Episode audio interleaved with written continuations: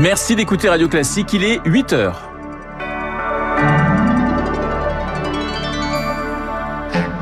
La matinale de Radio Classique avec Renaud Blanc. La Corse va-t-elle de nouveau s'embraser? C'est en tout cas la crainte après l'annulation du déplacement de Gérald Darmanin et des interpellations dans les milieux nationalistes de l'île. Les syndicats s'organisent avant la réforme des retraites. Huit centrales réunies hier et un objectif, dire non au report de l'âge de départ. Les parents inquiets en pleine triple épidémie. Le doliprane pour enfants manque dans les pharmacies. Pour nous en parler, Bernard Champanet, président des pharmaciens du Tarn. Radio. Classique. Le journal et le journal de 8 heures nous est présenté par Léa Boutin-Rivière. Bonjour Léa. Bonjour Renaud, bonjour à tous. Nouvelle vague d'interpellations en Corse. Huit personnes appartenant au milieu nationaliste de l'île ont été arrêtées après un report de la visite prévue de Gérald Darmanin. Tous doivent être placés en garde à vue dans les locaux parisiens de la sous-direction antiterroriste. La tension sur l'île est vive et alors que le processus d'autonomie piétine, on craint une nouvelle flambée de tension, Victoire Fort. C'est un serpent qui se mord la queue. Moins le processus d'autonomie de la Corse avance, plus le climat se détériore, et plus le climat se détériore, moins les discussions sur l'avenir de l'île progressent. On a mal analysé la situation de la Corse avant de se lancer là-dedans, regrette un membre de la majorité. La question des prisonniers empoisonne les relations entre Paris et Ajaccio, et le calendrier judiciaire des aménagements de peine des membres du commando Irignac dicte le tempo. Les observateurs reportent aussi des tensions subies par Gilles Siméon, le président du Conseil exécutif, car depuis sept ans que les nationalistes sont majoritaires en Corse, la question de l'autonomie patine, et le risque c'est que cela donne raison aux mouvements les plus ultras. Il n'y aurait donc que la violence qui fonctionne, CQFD. La pente est donc glissante pour Emmanuel Macron. Si demain vous avez une préfecture incendiée ou même un mort chez les forces de l'ordre, ça peut faire très mal, s'inquiète un proche de l'exécutif corse les protagonistes sont sur le qui-vive. Quant au déplacement de Gérald Darmanin, il est désormais prévu pour le mois de janvier, avec l'espoir que la tension retombe d'ici là. L'hémicycle penché sur la question de l'immigration. Elisabeth Borne ouvre aujourd'hui à l'Assemblée nationale un débat sur la question. Objectif permettre à chaque camp politique de s'exprimer avant la présentation d'un projet de loi au printemps prochain. Autre sujet hautement politique, Léa, la réforme des retraites. Plus que neuf jours avant que le texte soit dévoilé, alors la gauche et les syndicats se préparent. Hier, les huit organisations nationales se sont réunies en banlieue parisienne pour accorder leur violon sur la mobilisation. Le gouvernement souhaite reculer l'âge légal de départ à la retraite. Et cela, pour les syndicats, c'est hors de question, comme l'explique Frédéric Souillot, secrétaire général de Force ouvrière. On a fait des propositions. Et si les propositions, elles ne vont qu'à sens unique de la part du gouvernement et qu'il dit j'ai fait les concertations, mais au bout du bout, j'irai quand même sur la retraite progressive jusqu'à 65 ans et un allongement de la durée de cotisation, ben c'est pas possible. Pour négocier, faut être deux. Si chacun reste sur sa position, on n'avance jamais. Alors sur l'équité, l'égalité, la pénibilité ou les carrières longues, on a fait tout un tas de propositions. Et si le gouvernement s'entête, il y aura grève et manifestation. Propos recueillis par Éric Mauban.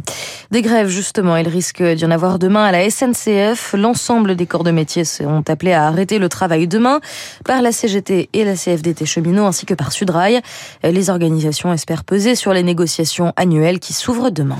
L'Iran, à présent, où la rue reste encore et toujours mobilisée. Et les annonces de ce week-end sur une éventuelle suppression de la police des mœurs, d'ailleurs démentie par certaines sources, n'ont pas suffi à éteindre le feu qui brûle depuis deux mois.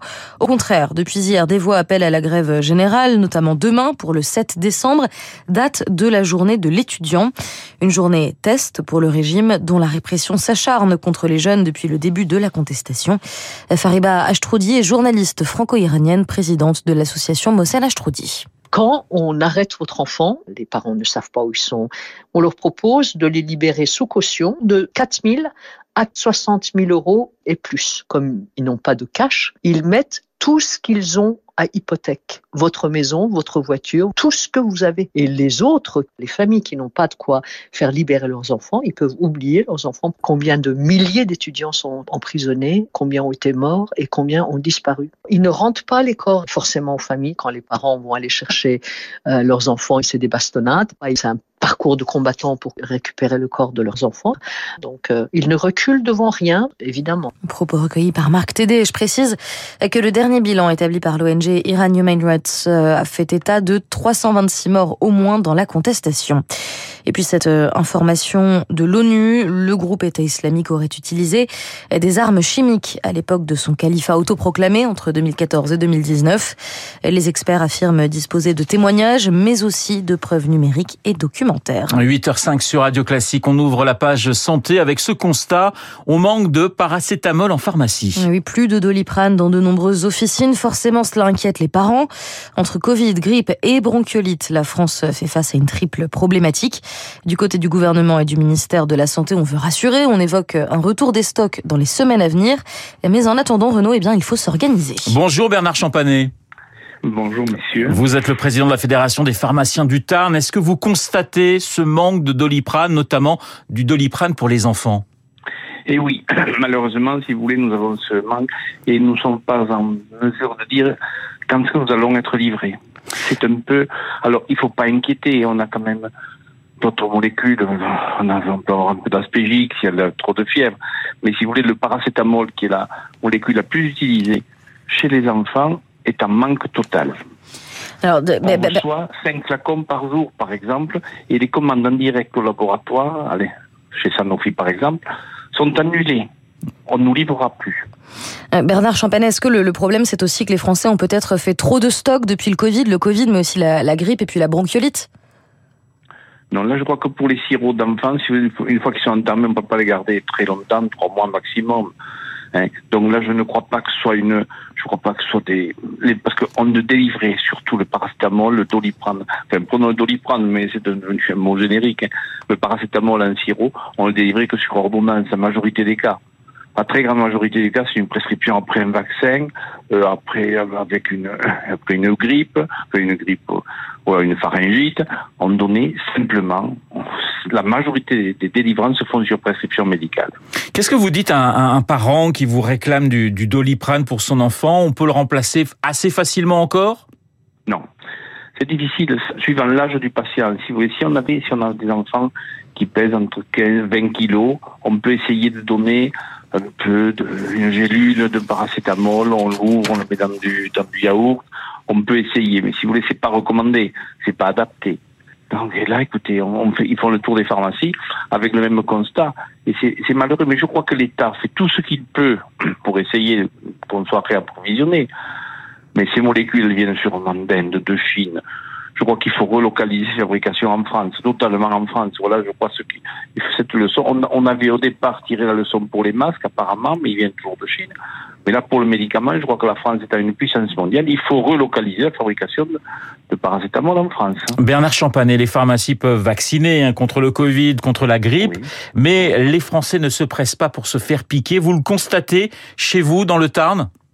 Alors écoutez, chez moi, euh, pour le Covid, ils prennent des rendez-vous, ils prennent des rendez-vous. Mais euh, autant j'ai pu être responsable du grand centre de vaccination d'Albi, dans ce cas-là, si vous voulez, on vaccinait beaucoup. Dans une pharmacie, euh, lorsqu'on vaccine une vingtaine de personnes par jour, ça prend du temps. Nous avons en plus de la vaccination contre la grippe à faire aussi. Nous avons notre métier habituel de livrance des médicaments de, de chaque jour. Donc, euh, c'est un peu compliqué en ce moment. Nous avons beaucoup de pression en ce moment de la part des patients. Mais je trouve que sur le Covid, la demande de vaccination repart un peu.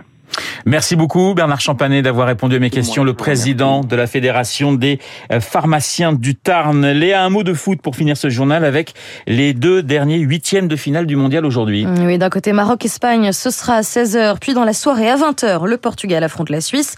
Deux petits poussés face à deux grandes équipes, mais bon, après un début de mondial plein de surprises, attention aux conclusions trop hâtives, avec notamment une équipe marocaine très en forme, comme elle l'a montré lors des derniers matchs face à la Belgique et puis au Canada jeudi dernier. Voilà, je vous sens un petit peu euh, supporter et partisane sur cette question. sans que vous aimez bien le Maroc quand même. Ouais, j'aimerais bien qu'ils arrivent en quart. Eh ben écoutez, ça va faire plaisir à, tous les Français d'origine espagnole qui nous écoutent.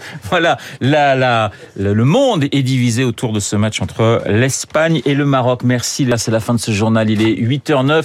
Entre dans ce studio de Guillaume, Guillaume Tabar pour son édito politique et Guillaume Durand pour la suite de la matinale. Bonjour Guillaume. bonjour à tous. Euh, avec tout à l'heure Rachel Kahn et avec Hervé Gatti Nous allons parler de la situation du Covid et avec, euh, non pas les menaces, mais enfin les, les affirmations de Monsieur Braun, le ministre de la Santé, qui dit qu'il n'hésitera pas à réimposer le masque dans les lieux publics. La situation, donc, parmi nos camarades. Et puis, il y a le procès Évidemment, on appelle de Nicolas Sarkozy, mais aussi de son avocat Thierry Herzog et aussi de Gilbert Azibert.